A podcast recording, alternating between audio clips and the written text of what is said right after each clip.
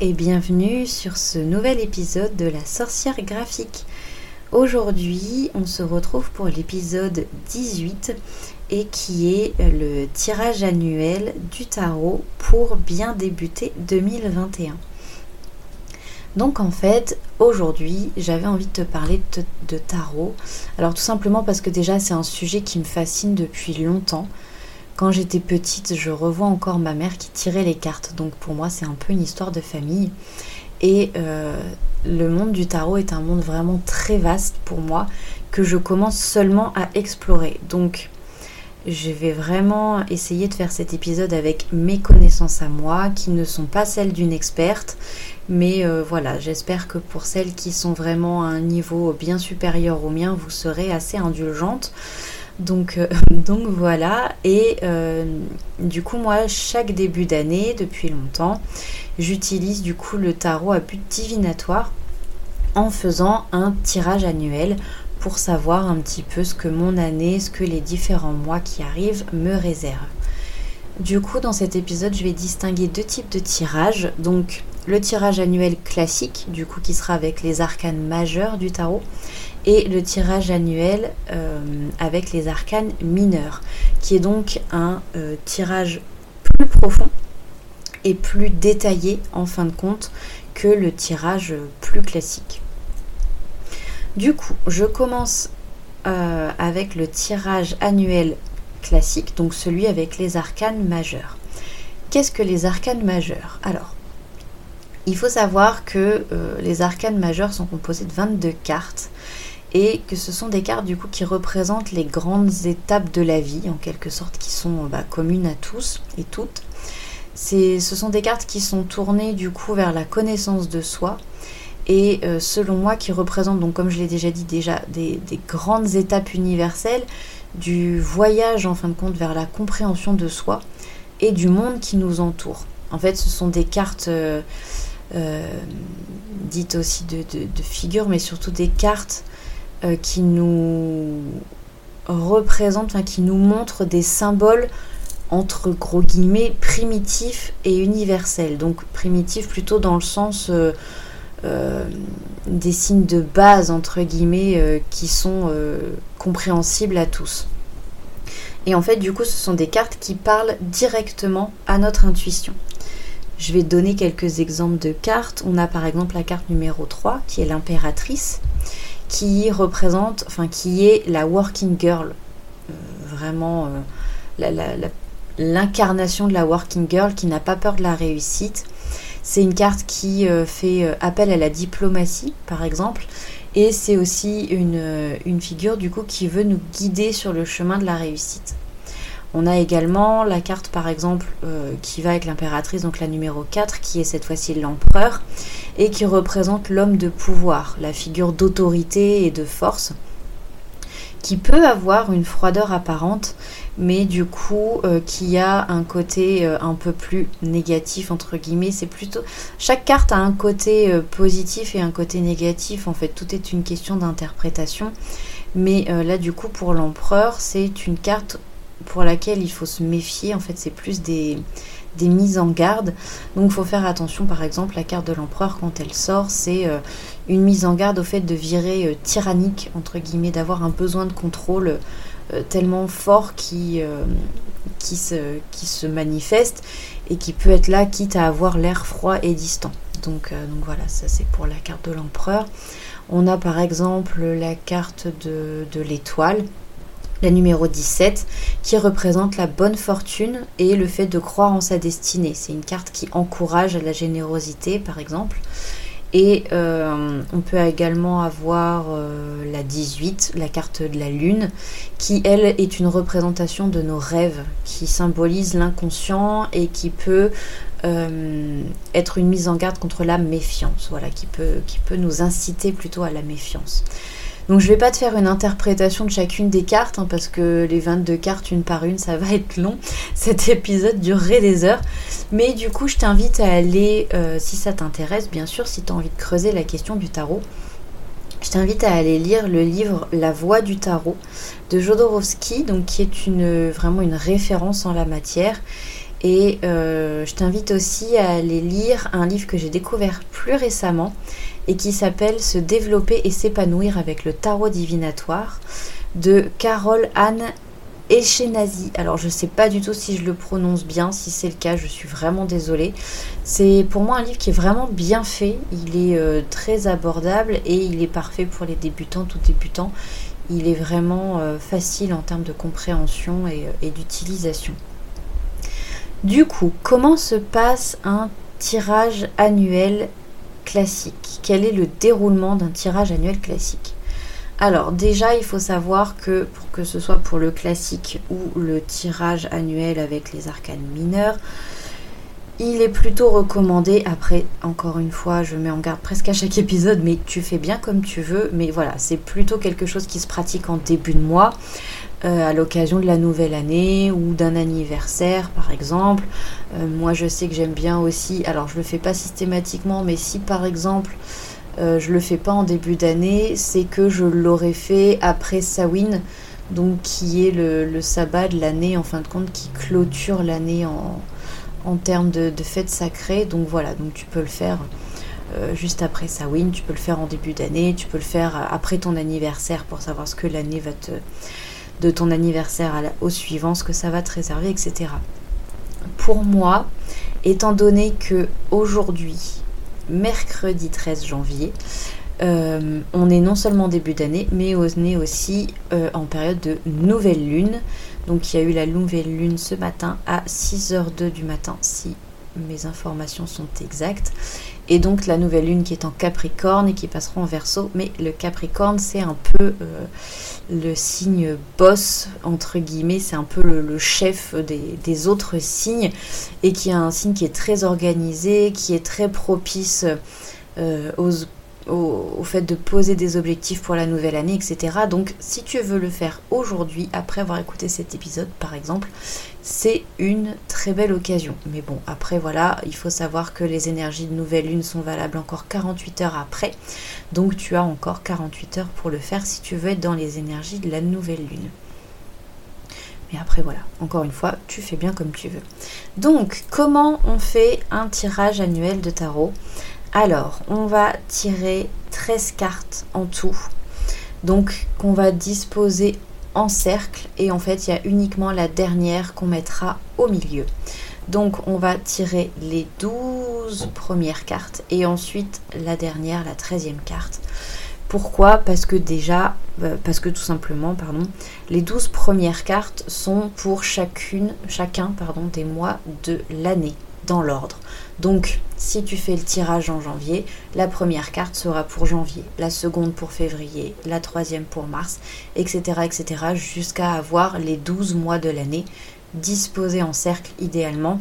Et du coup, tu tires également à la fin une treizième carte qui va, entre guillemets, apporter un éclairage général sur euh, l'année à venir. C'est un peu l'ambiance générale de ton année. Et le sens des cartes, la façon dont tu les disposes a son importance, mais, euh, mais voilà, après il est aussi possible de décider de les tirer que dans un seul sens, ça c'est comme tu le souhaites. Mais, euh, mais pour moi, le fait de les tirer vraiment dans l'ordre et de les mettre en cercle, ça permet d'avoir un message qui est pour moi plus simple à comprendre. Mais, euh, mais aussi plus, plus simpliste en fait entre guillemets. Donc du coup, tu tires les 12 cartes et euh, ce que je t'invite à faire c'est à noter chacune des interprétations des 12 cartes. Donc alors les interprétations tu peux, alors il y a plein de sites internet maintenant qui permettent de trouver les interprétations des cartes. Tu as également la possibilité bah, d'avoir un livre tout simplement qui permet l'interprétation de ces cartes Euh, et, sinon, ben, tu peux aussi laisser ton intuition te guider euh, si tu as l'habitude de faire beaucoup de tirages de tarot. Donc voilà, après tu peux aussi te référer au livre euh, La voix du tarot de Jodorowsky. Enfin voilà, pour les interprétations des cartes, tu es quand même assez libre. Mais ce que je t'invite à faire, c'est à noter du coup mois par mois et ensuite l'ambiance générale de l'année, chacune des interprétations pour que tu puisses y revenir plus tard. Ensuite, du coup, comment se passe un tirage annuel avec les arcanes mineurs? Alors, il faut savoir que les arcanes mineurs sont au nombre de 56. Donc avec les 22 arcanes majeurs, ça fait que chaque jeu de tarot comporte 78 cartes. C'est logique, c'est des maths. Mais euh, du coup, les arcanes mineurs, pour en revenir à eux, ce sont des cartes qui représentent des domaines un peu plus euh, terre à terre, des, préoccupations plus matérielles. En gros, ces cartes-là, elles vont permettre d'apporter des détails euh, aux grandes questions que posent ou aux grandes euh, pistes que posent les arcanes majeurs. Donc en gros, elles permettent un tirage plus précis. Elles donnent beaucoup plus d'informations sur, par exemple, les émotions, les intentions de la personne aussi concernant le tirage. Donc du coup, les arcanes majeures, elles sont là pour le donner le ton, en gros, et les arcanes mineurs vont venir les compléter. Du coup, les arcanes mineures, comme je te disais, elles sont au nombre de 56 et elles sont décomposées en 4 séries de 14 cartes. Tu vas avoir du coup les 4 grosses séries, les 4 grosses familles d'arcanes mineures. Donc tu as les épées qui euh, englobent tout ce qui est le domaine du rationnel. Tu vas avoir les coupes qui va englober tout ce qui est du domaine de l'affectif, du rêve, des émotions, etc. C'est vraiment relié euh, à l'élément euh, l'élément pardon. Les épées juste avant sont reliées à l'élément air. Ensuite, tu as les bâtons. Donc, les bâtons sont euh, du domaine du professionnel, un peu aussi des pulsions, du désir. Donc, voilà, c'est vraiment plus lié à l'élément feu. Et à la fin, tu vas avoir du coup les deniers qui sont plutôt euh, liés au domaine financier, alors encore un petit peu professionnel, mais, plutôt vraiment la liée aux finances, hein, ça s'appelle les deniers, c'est pas pour rien. Et euh, là du coup qui est représenté par le signe terre. Donc les épées, signe d'air, les coupes, signe d'eau, les bâtons, signe de feu, et les deniers, signe de terre. Du coup, chaque série se découpe de la même façon. Donc tu vas avoir 10 cartes qu'on appelle des cartes numérales, donc avec des numéros, 1, 2, 3, 4, 5, etc. Donc 10 cartes numérales, de l'As au 10, donc le As représente le numéro 1, donc c'est l'As, 2, 3, 4, etc. Et euh, ensuite, une fois que tu as les 10 cartes numérales, tu as également les 4 cartes de cours appelle les cartes cartes de cours, mais on peut aussi appeler ça les figures. Je parlais un peu trop de figures tout à l'heure pour les arcanes, les arcanes majeures, mais en fait, ça s'applique beaucoup plus là dans ce cas-là. Les quatre figures de chaque famille d'arcanes mineures. Donc tu as le valet, le cavalier, la reine et le roi. Dans cet ordre-là, dans cette hiérarchie-là. Valet, cavalier, reine et roi. Donc, rapidement, quelle est la symbolique de ces cartes? Alors, euh, ça va être assez rapide. Si tu veux, je pourrais peut-être le remettre en description euh, pour que ce soit peut-être un petit peu plus simple de retenir cette symbolique. Mais en gros, l'As, donc le 1, ça va être le commencement. Le 2, la dualité. Le 3, la création. Le 4, la concrétisation. Le 5, l'évolution. La 6, la transition. La 7, la victoire. La 8, l'équilibre. La 9, l'apogée et le 10, euh, l'aboutissement. Voilà. Donc là, en fait, tu as vraiment, avec les cartes numérales, ces 10 étapes, en fait, entre guillemets, d'une d'un voyage. Enfin voilà, c'est vraiment des, des, étapes qui sont symbolisées par ces cartes-là. Et du coup, les figures représentent des choses un petit peu différentes. Tu as le valet qui va représenter le projet, le cavalier qui va représenter l'action, la reine qui va représenter la possession et le roi qui va représenter la réussite. Donc du coup c'est encore un petit peu différent, ça peut être lié avec les différentes étapes, mais, euh, mais voilà, du coup ça c'était pour les quatre figures. J'espère que je ne suis pas allée trop vite, mais bon voilà. Du coup, comment ça fonctionne pour faire un tirage avec les arcanes mineurs et majeurs? Du coup, là, le but de ce tirage-là, c'est qu'on va mêler toutes les cartes. Donc là, toutes les 78 cartes euh, vont être à battre, comme on dit, donc à mélanger en fin de compte. Et du coup, tu vas battre les 78 cartes et tu vas euh, tirer un petit peu différemment. Donc là, en gros, on va commencer par tirer une première carte. Alors on va, on va partir du principe qu'on fait janvier. Donc pour janvier, on va tirer une carte. Et en gros, tant que l'on n'a pas d'arcane majeur, on va continuer à tirer une carte jusqu'à ce qu'on ait une arcane majeure pour le mois de janvier. On va ensuite du coup placer l'arcane majeur au-dessus de la pile et ce sera l'arcane majeur qu'il faudra interpréter en premier. Les arcanes mineurs qu'il y aura en dessous viendront en fin de compte compléter l'information. Du coup, s'il y a beaucoup de cartes en dessous de l'arcane majeur, ça veut dire que la situation pour ce mois-là, pour le mois de, janvier, là c'est notre exemple, c'est une situation qui est complexe. A l'inverse, s'il y a très peu de cartes, voire aucune, ça veut dire que c'est une situation assez claire qui ne nécessite pas de détails supplémentaires, qui ne nécessite pas, de précision. Donc du coup, on va faire ça, on va venir faire ça pour tous les mois de l'année. Donc euh, on pioche en fait, enfin on pioche, on tire une carte, pardon, on pioche, n'importe quoi, vive le jeu des sept familles quoi. pardon, on vient juste de découvrir le jeu des sept familles avec mon petit garçon, donc je pense que c'est pour ça que j'ai dit pioche. Donc on va tirer une carte, puis une autre, puis une autre, puis une autre, jusqu'à ce qu'on tombe sur un, arc, un arcane majeur. Du coup, on fait ça pour chacun des mois, donc ça va être un petit peu plus long qu'un tirage plus classique. Et idem du coup pour l'ambiance générale, pour le 13e tas en fin de compte, parce que ça va pas être 13 cartes, mais plutôt 13 tas de cartes. Après, il peut y avoir qu'une majeure directement, hein. ça, peut être, ça peut être très bien aussi, mais euh, enfin voilà et du coup pareil à interpréter donc euh, là pour le coup pareil je t'invite à vraiment noter les interprétations des cartes parce que justement avec les arcanes mineurs ça peut être des situations ou des interprétations qui sont quand même vachement vraiment précises. Et donc du coup ça peut être bon de noter pour euh, pas oublier en cours d'année etc donc voilà. Euh, comme je te disais tout à l'heure, donc là on a élaboré les différents, enfin on a abordé pardon les différents tirages qu'il peut y avoir. Donc si c'est un sujet qui, euh, qui vraiment t'intéresse, si comprendre et pratiquer le tarot en fin de compte, donc là je parle vraiment du tarot divinatoire, hein, pas du tarot comme un jeu de société, mais là vraiment le tarot divinatoire. Si ça t'intéresse, mais euh, par exemple que tu n'as pas de jeu de tarot, tu as la possibilité, j'en ai parlé un petit peu tout à l'heure, mais tu as la possibilité de faire des tirages sur Internet. Alors souvent il y a la possibilité de faire ce type de tirage gratuitement.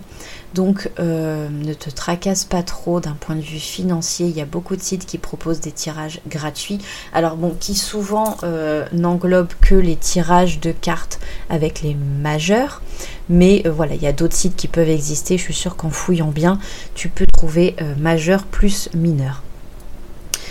Tu peux aussi, si tu n'as pas de tarot, mais que tu as déjà par exemple des oracles, tu peux complètement utiliser un oracle pour faire ce type de tirage. C'est exactement le même procédé. Tu tires, euh, c'est le même procédé que pour un tirage avec arcane majeur. Donc tu vas tirer une carte en fin de compte avec euh, une carte par mois de l'année et une treizième carte qui viendra donner l'ambiance générale de ton tirage pour l'année à venir. Pour ceux qui euh, et celles qui ne sont pas familiers avec le terme, le terme d'oracle c'est un peu différent d'un tarot. Le tarot est beaucoup plus codifié avec vraiment systématiquement les 78 cartes, avec euh, vraiment cette notion de 22 arcanes majeures, de 56 arcanes mineures, décomposées en 4 familles avec 14 cartes chacune, alors qu'un oracle c'est un petit peu plus libre dans le sens où euh, on peut faire autant de cartes d'oracle qu'on veut. J'ai euh, plusieurs oracles, j'en ai une collection pas possible, et euh, j'ai des oracles qui ont 30 cartes, j'ai des oracles qui en ont 35, j'ai des oracles qui en ont 48, j'ai des oracles qui en ont 72. Donc là vraiment, l'oracle, en fin de compte, c'est la création d'une personne alors les jeux de tarot aussi bien sûr, mais un oracle c'est vraiment, euh, c'est un peu comme un livre, c'est-à-dire que c'est une personne qui a rédigé cet oracle et qui a ensuite créé les cartes de cet oracle. Et donc du coup chaque oracle est différent, chaque carte est vraiment différente et euh, il y a énormément d'oracles vraiment, différents. J'ai l'oracle Witch par exemple que j'utilise beaucoup, donc Witch de Joséanne Sarrazin Côté, O-U-I-T-C-H. J'ai également l'oracle des sirènes de Lucie Cavendish. J'ai l'oracle des messagers aussi, j'ai je, je, les ai pas sous les yeux, donc j'en ai tellement que, en fin de compte, j'ai vraiment beaucoup d'oracles différents. J'ai l'oracle Wumoon aussi, qui est pas mal à utiliser, qui est très bienveillant. Donc voilà, en fin de compte, tu peux aussi utiliser, si tu préfères, des oracles plutôt que le jeu de tarot. C'est euh, alors c'est pas que ça revient au même parce que pour moi le tarot donne pas le même type de symbolique, donne pas le même type de message.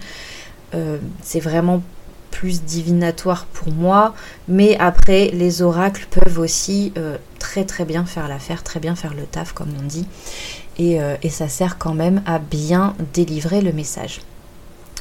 Donc du coup, comme je te le disais, au fur et à mesure de ton tirage, je t'invite vraiment à noter euh, chacune des cartes que tu as mois par mois ainsi que leur interprétation tout simplement pour pouvoir y revenir en cours d'année si jamais tu as oublié, pour revenir aussi voir si par exemple tu avais un petit peu oublié, moi ça m'est arrivé l'année dernière, j'avais un petit peu oublié en cours d'année ce que j'avais tiré, j'étais pas allée voir pendant un moment, et après d'être allée voir euh, ce, que j'avais tiré une fois que les mois étaient passés, je me suis dit qu'effectivement ça avait plutôt bien correspondu, oui, non, correspond, bref, ça, avait plutôt bien collé avec ce que j'avais tiré. Euh, et, du coup, bah, euh, j'avais, bien aimé avoir, avoir tout noté. Donc cette année, euh, j'ai fait mon tirage, moi, tout à l'heure. Et du coup, bah, j'ai tout noté vraiment scrupuleusement pour pouvoir y revenir tranquillement au cours de mon année. Donc voilà, j'espère que tu as bien aimé du coup cette idée de tirage annuel pour donner un peu l'ambiance de ton année. Euh, pour euh, bien débuter 2021 en fin de compte. J'ai aussi envie de te parler euh, rapidement de mon jeu de tarot. Donc c'est un jeu que j'ai créé moi-même. Et alors bien sûr qui reprend les codes du classique jeu de tarot. Mais en fait le jeu de tarot de Marseille de base me convenait pas enfin pas tant que ça en termes d'interprétation mais aussi en termes de, de symbolique, en termes d'image. Et du coup j'ai eu l'envie de créer mon propre jeu de tarot, donc qui s'appelle le tarot de l'intuition et euh, du coup qui va être aux éditions Courrier du Livre, donc des, éditions Guitré Daniel, enfin c'est une sous-maison d'édition, donc à la maison d'édition Guitré Daniel et du coup qui va sortir officiellement euh, du coup dans les librairies, les magasins, euh, les FNAC, les Cultura, etc. le 11 février 2021, donc c'est dans un petit mois, un peu moins d'un mois. Alors bien sûr, si la situation sanitaire le permet, je croise les doigts pour qu'il n'y ait pas de décalage de cette sortie. Mais voilà, du coup, officiellement, mon tarot va sortir le 11 février. Et du coup, pour l'occasion, euh, alors déjà, tu peux retrouver des visuels de mon jeu de tarot sur mon Instagram, la sorcière graphique, donc la.sorcière.graphique. Et euh, du coup, à cette occasion, la semaine prochaine, pour le prochain épisode de podcast, l'épisode 19, je te parlerai de comment j'ai créé mon jeu de tarot. Je vais essayer de faire une petite, euh, une petite rétrospective, entre guillemets, étape par étape, de comment j'ai créé ce jeu de tarot. Euh, et, j'espère que ça te plaira. Donc voilà. En tout cas, j'espère que cet épisode d'aujourd'hui, l'épisode 17, t'aura plu. Si jamais tu as des questions, si euh, tu as envie de me parler de tarot, si tu as envie d'avoir plus de précision, ou, euh, voilà, si tu as envie d'avoir un peu plus de références par rapport à ça, si tu tu as envie euh, de l'étudier de ton côté, n'hésite pas à me contacter. Euh, donc tu as toutes les informations dans la description de cet épisode et euh, tu peux retrouver aussi les informations sur mon compte Instagram. Voilà, et eh ben écoute, je te souhaite une très belle semaine, je te dis à mercredi prochain et à très bientôt